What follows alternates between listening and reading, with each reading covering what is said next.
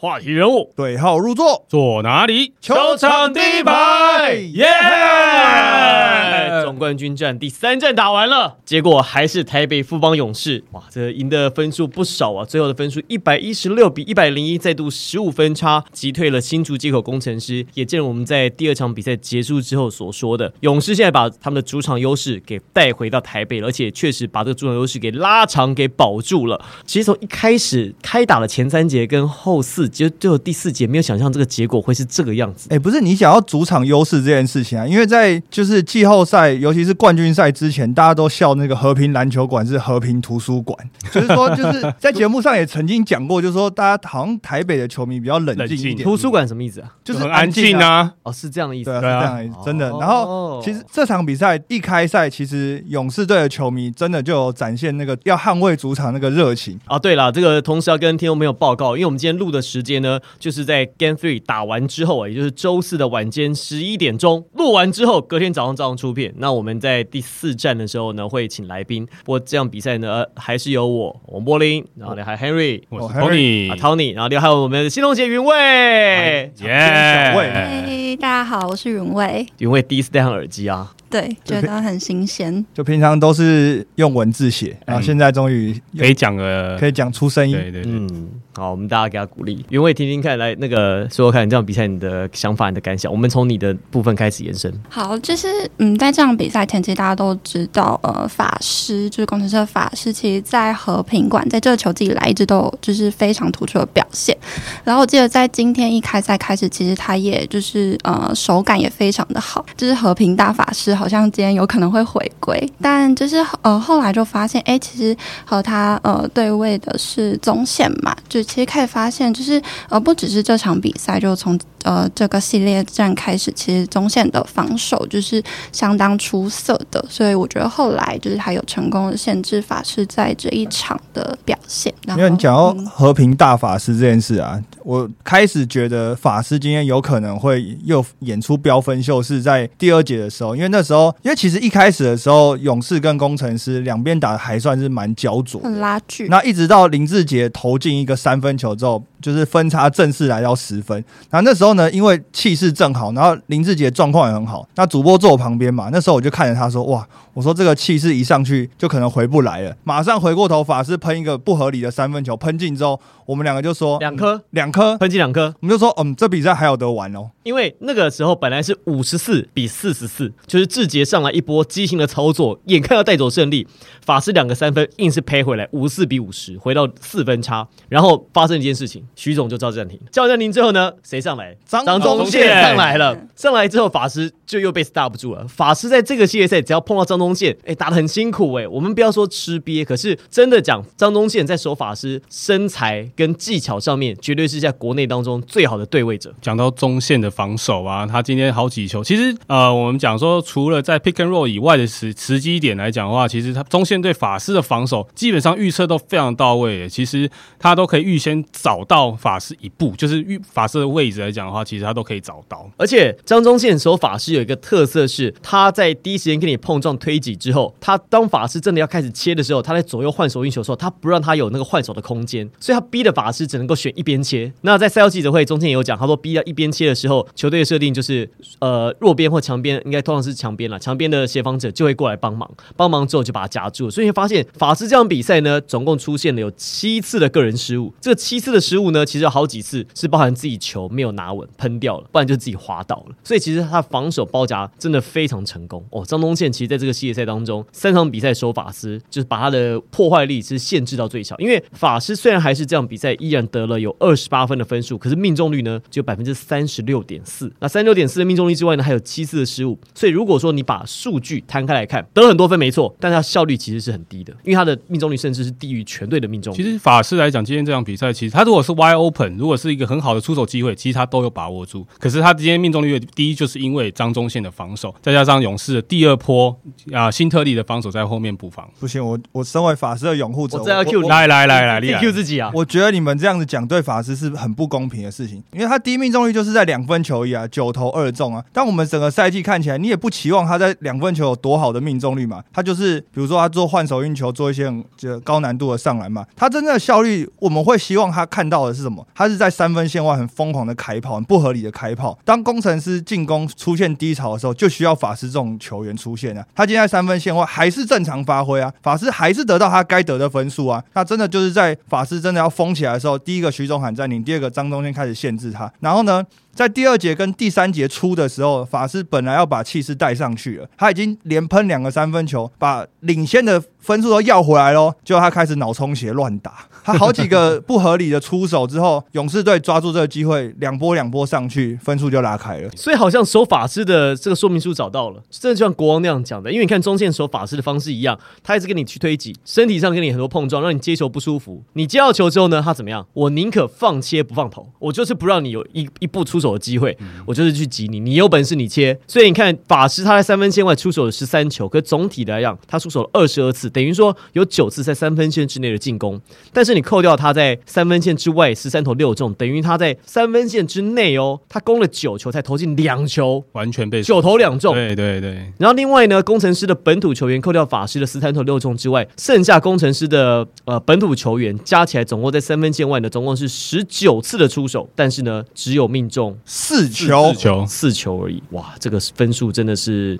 不是很高。这场比赛其实啊，工程师的比分的呃分数的比例来讲话，今天杨将得他占了差不多六十趴，本土球员占了四十趴。那富邦刚好相反，是本土球员六十趴，然后杨将四十趴。不是，因为今天在看到登录名单的时候，大家其实又在想说，到底为什么今天又是 Jones 上来？TJ，然后到底大家是想说，是徐总又要出奇招吗，还是什么？但反正大家后来也都知道，因为塞瑟夫那个肋骨还是很不舒服嘛。上一场好像被撞到，又被撞到，说呼吸会痛，然后会动都会痛嘛。但是不得不讲。Jones 就是那种你越不看好他，他越能够把胜利给你的球员。季后赛用三次，三次都赢球，哎，福将啊，福将啊。他其实今天也是中规中矩的表现的。因为为什么讲中规中矩呢？因为辛巴也不是他在扛啊，辛巴是祥军在扛啊，他是负责当做包夹的那个人啊。所以其实今天看祥军账面上一次犯规而已，因为。后面的犯规都是琼斯赔的，还有还有新特利，还有新特利赔的，所以祥军的今天的工作不能讲牺牲打，但他绝对有很大的功劳苦劳。哦，曾祥军今天是应该是生涯代表作，真的生涯代表作，要把这一天记下来。六月二十三号，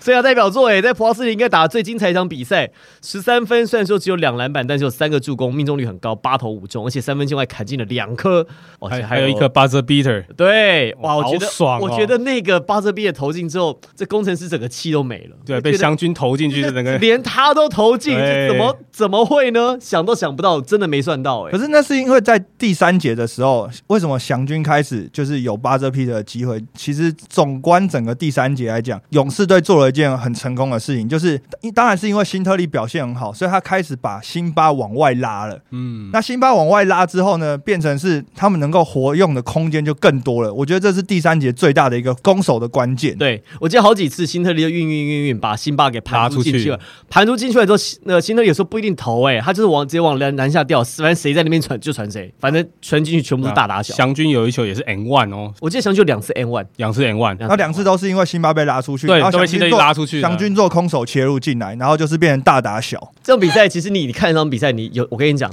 我刚我看完捍卫战士，我最大的这我最大的灵感就是战战斗机不是重点，重点是你的 Win Man 上面的驾驶员才是重点。对啊，连那个老飞机都可以开成那样子。对对对，因为而且现场放起了那个捍卫战士的，有有有有有。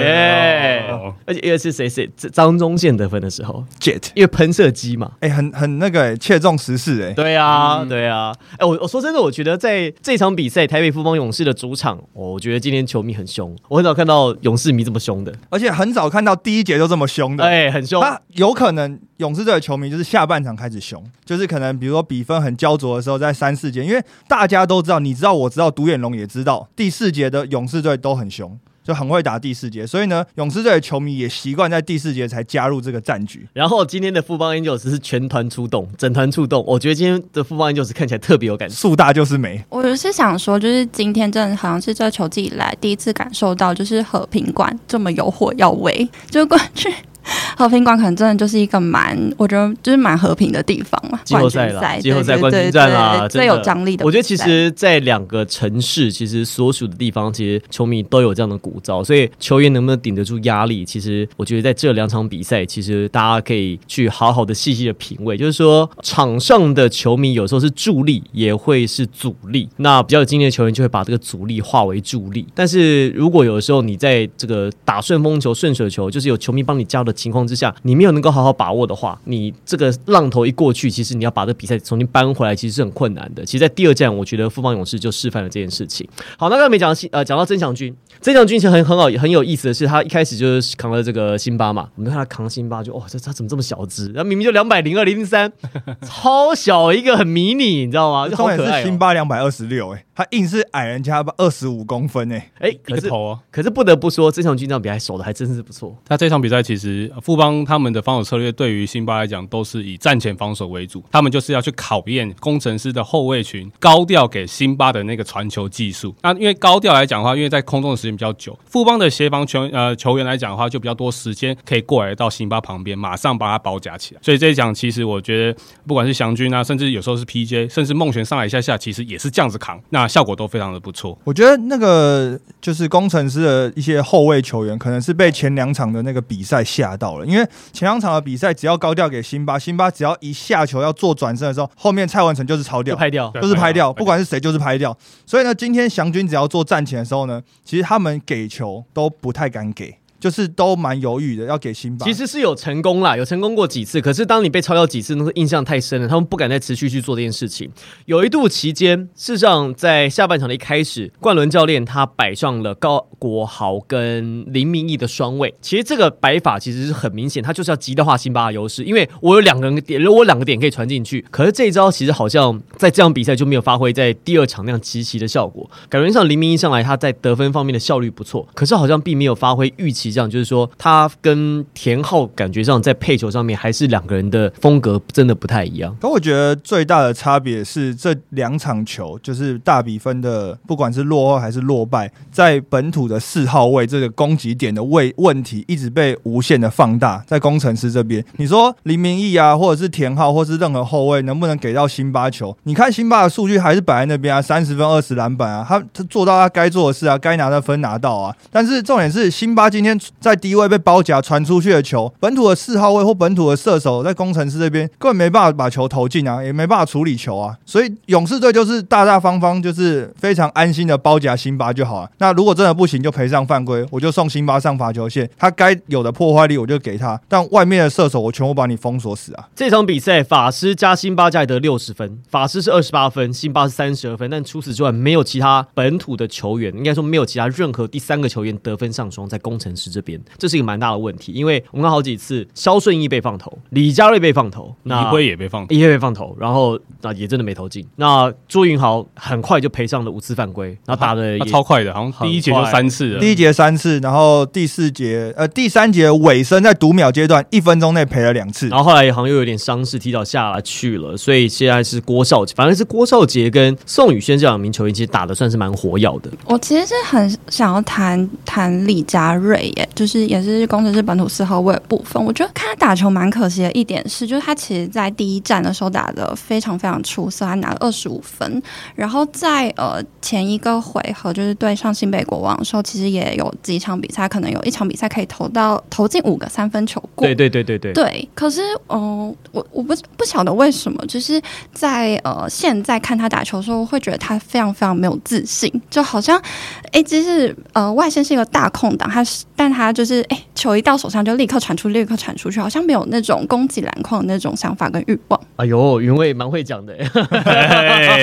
哦，云卫很有自信呢。对对对，云卫其实刚才观察到一个，我觉得是你看到李佳瑞今天，我记我印象中有一个失误，我印象非常深刻，是在上半场工程师有很多非受迫的失误。这非受迫是怎么来的？像李佳瑞他拿到球的时候，辛巴还没有到位，他要位还没有要出来，他那个球就已经送出去了，所以就直接传到界外。我记得他有一次，肖顺义还有一次，这表示什么？么？这表示其实球员他有点太快的想要把这个球给处理掉，但是你可能你的队友 maybe 还没有 ready。那你在拿到球的时候，我们讲篮球三件事情：投篮，传球你可以传球，运球你可以运球，这三个嘛，攻击嘛，攻击、投篮，然后运球，那个传球。但是他选择叫传球，选择传球，你就要看你的队友有没有准备好。那就会发现，像刚才云卫讲的，其实好几次外线放投，可能投一球、两球不进，但是其实在先前他们复制成功模式是一球两球不进。再投，投到一球两球进为止之后，那个开关打开来，你手感才会来。你投一两球不进，停住不投，那你今天可能你的状况就是这样，没办法再往上推了。这就是嘉瑞今天碰到问题啊！一前面一两球都投不进的时候，变成他 open 的时候他就犹豫了。那他也要想要传给里面的辛巴，可是富邦就是放他嘛，就是要去包夹辛巴的状况下，他就硬往里面切，而且硬往里面切，你碰到的可能就是呃文成啊、新特利啊，甚至 PJ。这个时候你对他们来讲，呃，你对上他们这些人的防守来讲，其实并没有优势，反而造成更多的失误或者是命中率下降。其实辛巴在内线的时候，这些本土的四号位，他们最大的优势，因为有身材又有投射能力，他们其实对于富邦来讲，优势就是在外线的投射。如果工程师本土的四号位拿到球之后还想要往里面突破的话，第一个他们自己的辛巴站在那边，那加上呃勇士队的防守又比较紧缩的时候，他们一切进去就遇到很多人。然后我印象很深刻，有一球是加瑞在心脏地带，就是罚球线在往禁区里面靠一点点的地方，心脏地带拿到球之后，他看了一下篮筐。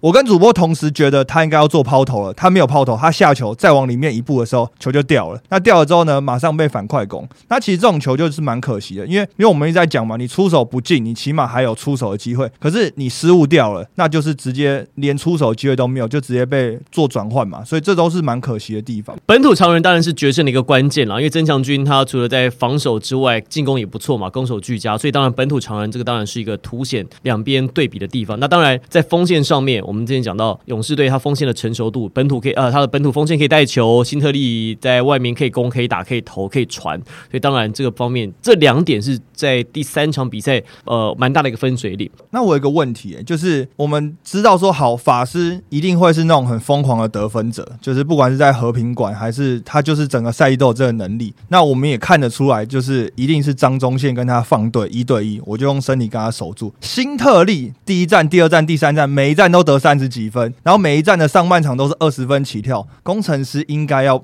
派谁来当这个 stopper？我自己觉得郭少杰是很好人选。郭少杰的活动能力跟对抗性其实是蛮适合的，因为以李佳瑞的速度、肖顺义的速度可能会跟不上，而且太薄太薄。那宋宇轩其实速度跟得上，但宋宇轩的 size 可能不够。我自己看下来，我认为呃，以郭少杰的 size，郭少杰就算不能去扛辛特利，其实跟志杰对位，我觉得也可以消耗一些志杰的体力。但是这样比赛，少杰打的时间比较少，就十四分四十一秒。秒的得到七分，我觉得这个是比较可惜的地方，因为其实郭少杰过去对勇士的得分的状况，其实打的都还蛮不错，而且也了解啊，对。老东家嘛，毕竟毕竟在勇士也待过。所以就看看喽，因为勇士这边事实上张忠宪在作为对方的这个防守 stopper 这个效果很好，不论是那个法师场上他他他就去他他就去 stop 法师，那法师下去的时候，第四节也就是高国豪很疯狂的时候，记不记得三分呃一个三分打嘛，中距离对对还三分线，马上他就对对高国豪上去，高国豪就被逼的只能后撤步了。所以我这印象蛮深刻的是，我觉得两队其实在防守上面的取向针对性，其实富邦的针对性很强，但是工程师守到第三站，他防守上策略性我并没有看到说针对对林志杰做什么样的压迫。对林志杰的犯规可能很狠，可是我并没有看到说我真的要对林志杰或者对辛特利用什么样的方式去限制他，甚至底线开球有一个两个单挡，辛特利手已经拿三十分了，一个 pop 出来三分线外大空档，这还好没进，不然比赛在第四节结束大概就又要买单了。第四节一开始的时候，勇士又打出一波五比零嘛，然后那时候林冠教练就喊了一个暂停。那其实三节结束之后，其实双方是十分十分差。那一开赛之后，第四节一开局之后，马上一波五比零，分数就拉开到十四分差。其实，在第四节那个气势就已经有一点被勇士队给带走了。那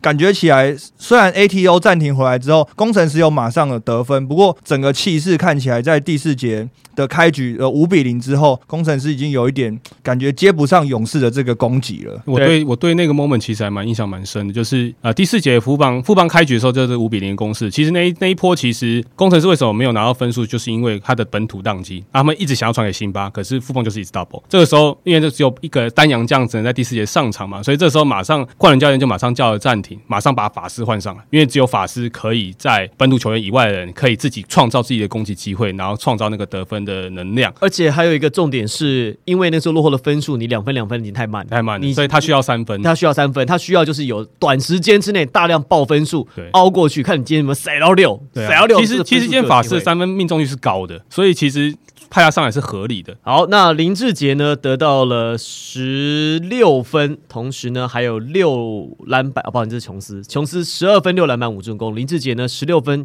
一个篮板三个助攻，而且林志杰三分线命中率百分之五十，另外新特利，哎呦三十五分十一篮板大三元呢，三五十一十一，三分线外命中率百分之六十二点五，整体命中率呢十九投十二中，百分之六十三点二，而且上半场勇士的命中率呢百分之五十二，二十五投十三中，三分球哎、三分球，我还半场我还跟我还跟 Tony 还跟 Henry 说，我说他们怎么可能不可能准四节？不可能一直不可能。可能自己这么准。他还跟我指那个数字，他说：“你看，你看上半场百分之五十二的三分球命中率，这个吼不可能准四节，一定会下修的。啊。一定会回归啦，就。结果四节打完了，下半场更还是还更高。五，十，更没有更准更高。哦，更高。上半场五十二，下半场五十二点八啊，多零0.8八啊，更准。更准，对啊，哎，什么校正？没有在校正的，往上攀升。这，个不是不科学，不合理不。太科学不。科学啊！我们看勇士队的投篮也都觉得很不科学啊。可是仔细想想，他们都是大空档在投篮啊，对对对，所以也没有什么科不科学的问题啊。我印象中有连续四波进攻都是以三分线球进，呃，蔡文成啊，再来志杰志杰、辛特利、张宗宪四个人各进一颗，再连续四波进攻的得分，所以我我一整场比赛我就觉得工程师追的好辛苦。可是你讲那四波得分啊，因为那四波是连续四个勇士队三分球进球，但是工程这边也是连续三个还是四个两分球得分。这时候徐总其实喊暂停了，因为他其实自己攻得进，但是他守不住，所以他这个时候喊暂停。那时候我还问主播说：“哎、徐总攻那么顺，为什么要喊暂停？”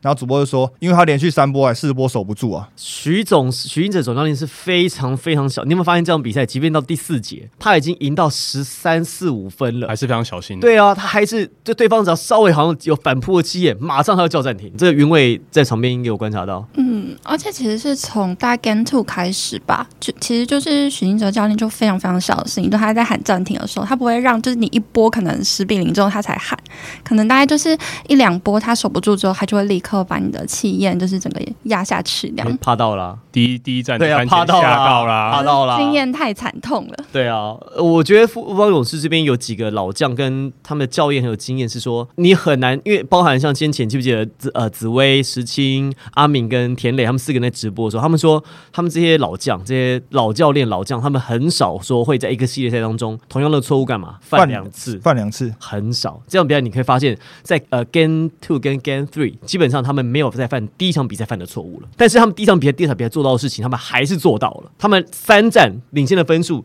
都有到达大概二十分左右，第三站是最少就十八分，但是在一二战都有领先到达二十分以上。好，那除了辛特利、林志杰之外，那锋线上完全发挥的是张宗宪啊，也拿到二十分、四篮啊三篮板、四助攻、三超节，每个都助攻很多，因为团队传了三十三个助攻。我觉得林志杰应该说他好胜心很强嘛，还是对于比赛就是非常执着。因为在第一节的时候，其实林志杰没有上场，那其实现场的球现现场我们大家都不知道为什么志杰没有上场。那其实我们有去问，那个时候只有说是过敏，但不晓得什么过敏，想说是不是鼻子流鼻水。他好像连球员，他好像连球员介绍都没有出来嘛。对他没有出来。那那时候我们就只有听到说啊，志杰好像过敏，然后那时候我们以为可能是比如说流鼻水啊，或是拉肚子之类的。对，然后结果呢，赛后记者会，徐总才讲说，志杰那个过敏是很严重，他是起就是类似像那种红疹啊、疹子那种，所以他其实第一节没打，然后第二节出来热身之后上去，马上就有很高效能的表现。那他赛后也是因为就是可能还是有点不舒服，所以他马上回家休息。但是你看，即使是这样子的状态下，他还是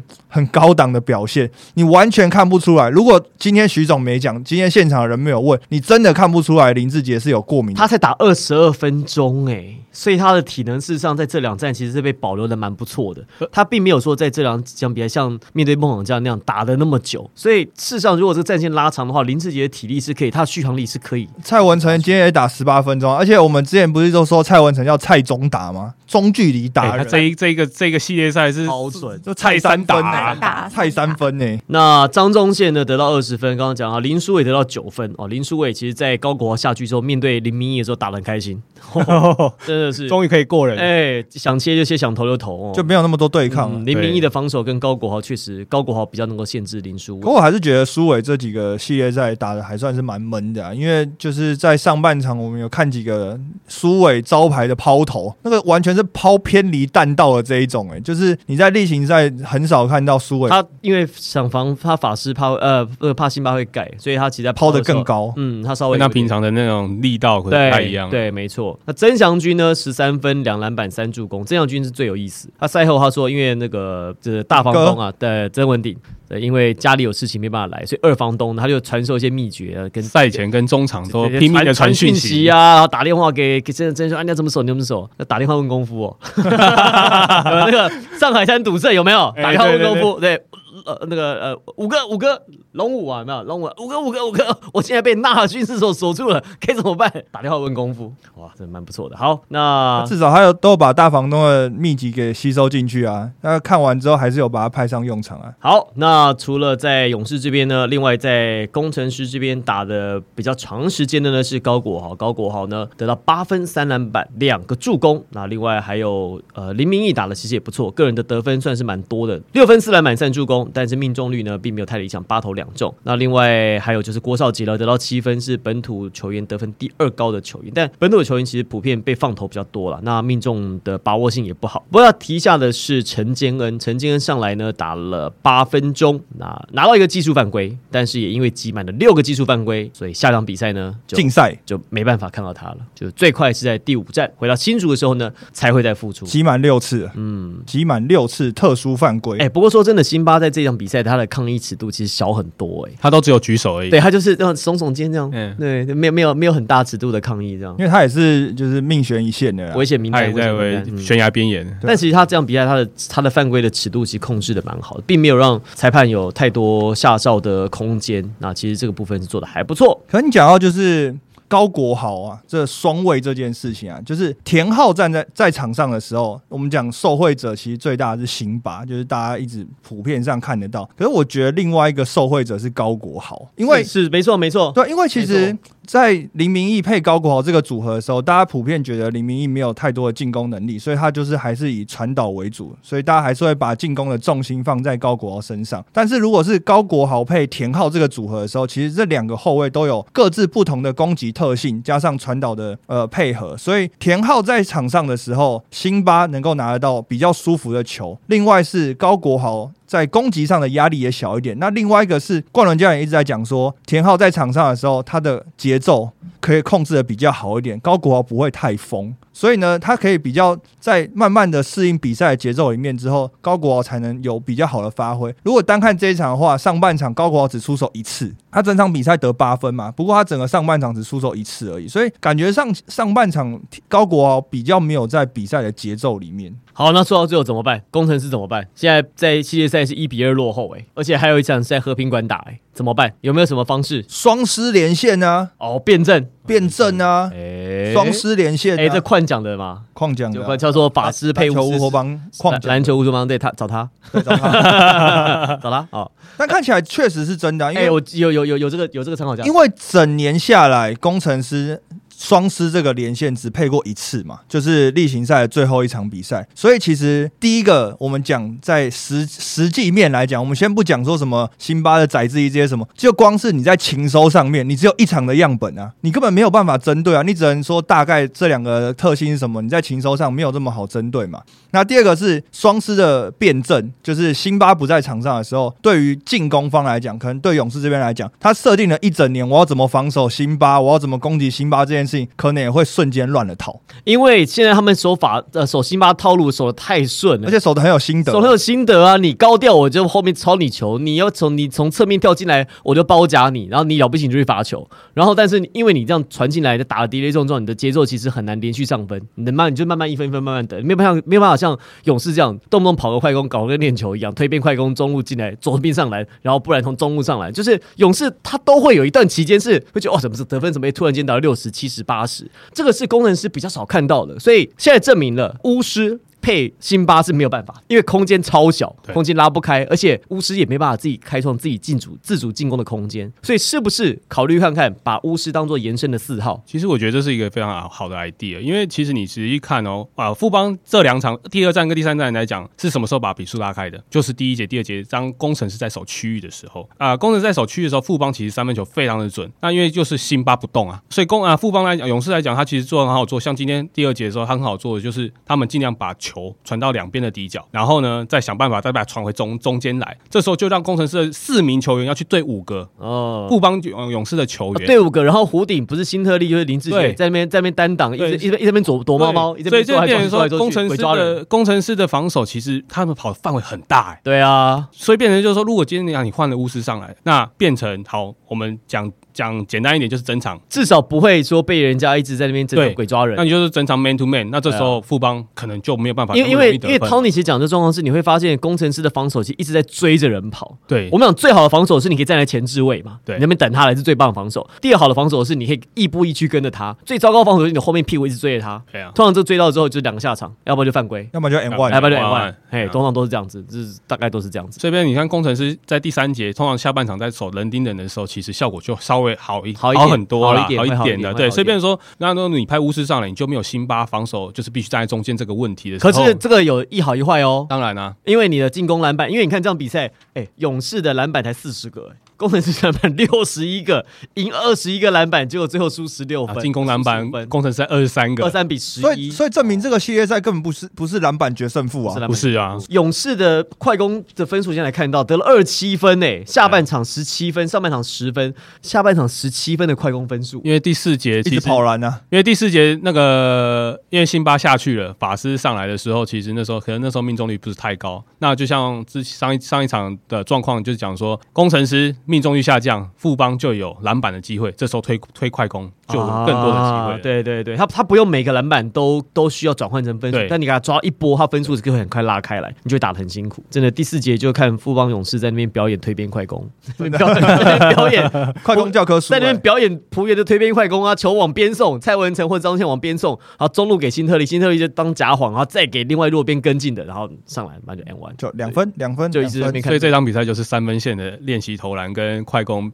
的练习。我我是真的觉得工程师真的需要需要辩证，要赌赌看的啦，要赌赌看因因为因为你这三战，你看哦，我们先不要讲现在是不是一比二落后的比数的场次，这三战你用法师呃，你用辛巴作为主体的时候，你每一战你大概平均都会落后到，都曾经有落后到二十分过。你当你最少十八分呢，最少18都是很分大比分所以大比分的落差。所以这个表示你当你对方这三战都可以对你领先到来将近二十分甚至更多分数的时候，对方根本不怕你这个组合。其实你真的要，我觉得真的要要试试着看欸看。我有一种感觉，就是一直从季赛打到季后赛到冠军赛，大家越来越不怕辛巴。那一定的啊，就是辛巴还是摆在那边嘛，就是他的威力还是很在。但是比如说你说之前好像我们要一开始大家很怕他，要找大洋将找德古拉来跟他一对一，然后后来呢说要包夹，哎、到最后那曾祥军，然后甚至在就够了啊、在例行赛的时候，领航员还有放林振去守辛巴过。哦，有有有有有有，对，就是大家好像就是，不管是说你对抗的意识也好，或是找到破解他的方法也好，对啊就大家越来越不怕辛巴。你你看徐总最先认清这个事实，所以就直接叫叫德古拉走了。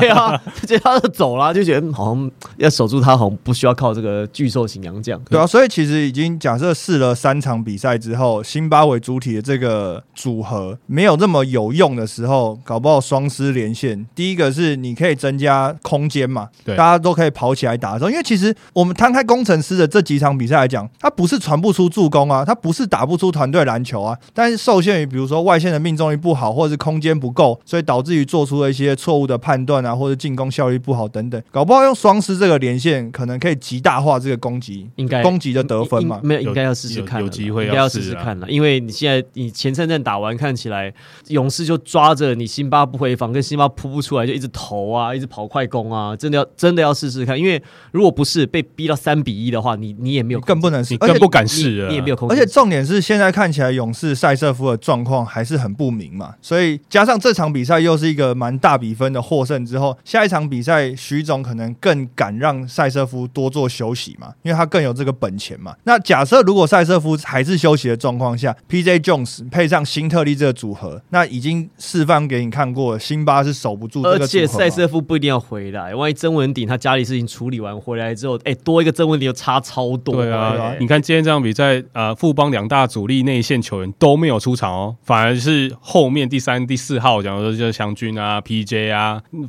在顶辛巴都顶得住。那这个时候，如果这是主将回来，像 Z 啊，或者是阿顶回来的时候，那怎么玩？勇士的侧翼，勇士的侧翼的持球能力太好了。他们锋线，你看辛特利、张宗宪、蔡文成、林志杰都马可以持球，他们已经不需要传统的控球的位置啊。可以持球，可以突破。对啊，他反正我就你怎么换我，我全部都不会比你矮。然后张宗宪反正就是那么死盯着法师，他就一直盯着他跑，他也不。张宗宪跟法师的对位是不 switch 的哦。你看张宗宪他不管 switch 啊他怎么样他就是盯着法师。对，整个勇士队的防守就是，反正法师那个点就是张宗宪跟他一对一放对对，其他四个全部都换。对，然后那个辛巴进来就是包就是区域就是包夹。哎其实防守策略非常的清楚很成，功然后哎贯彻整场比赛。好，那工程师呢，在希望在第四站打出比较不一样的内容，因为如果不晓得会不会变阵啦，但变阵看起来是一个方式。那另外呢，可能在防守上面要找一个人去，至少跟辛特利跟林志杰要去对位，因为你让他们在锋线持球的活动力太多，他们想要做什么做什么时候，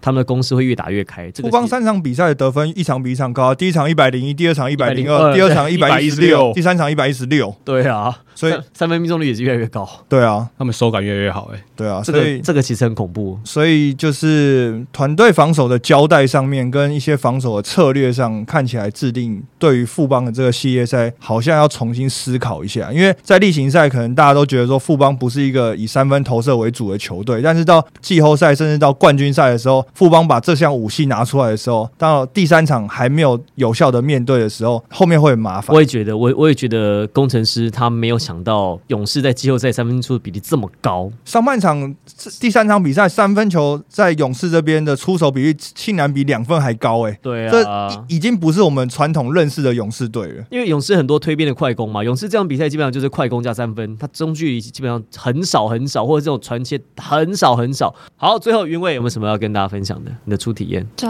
我觉得很新鲜。怎么说？就呃，一来是呃立今天晚上立刻看完比赛要立刻录嘛，然后就是第二个就是我的 podcast 初体验，就是很开心。还有没有有没有什么想要跟大家除了这个分享，就比赛啊，或者是这段期间你的工作啊，有没有什么碰到比较难忘的事情，想要跟你的听众说说的，或者有没有什么想做到的事情？许愿。我之前许愿过呃新北国王队总教练 Rama 上，然后还有篮球乌托邦，舒哥，对，还有言行书。还有没有谁？嗯，今天看完这场比赛，我就是我想要仿，我还蛮想要仿中线的，虽然还是就是 喂喂，女生 OK，女生 OK，那女生 OK，那我们就派你了，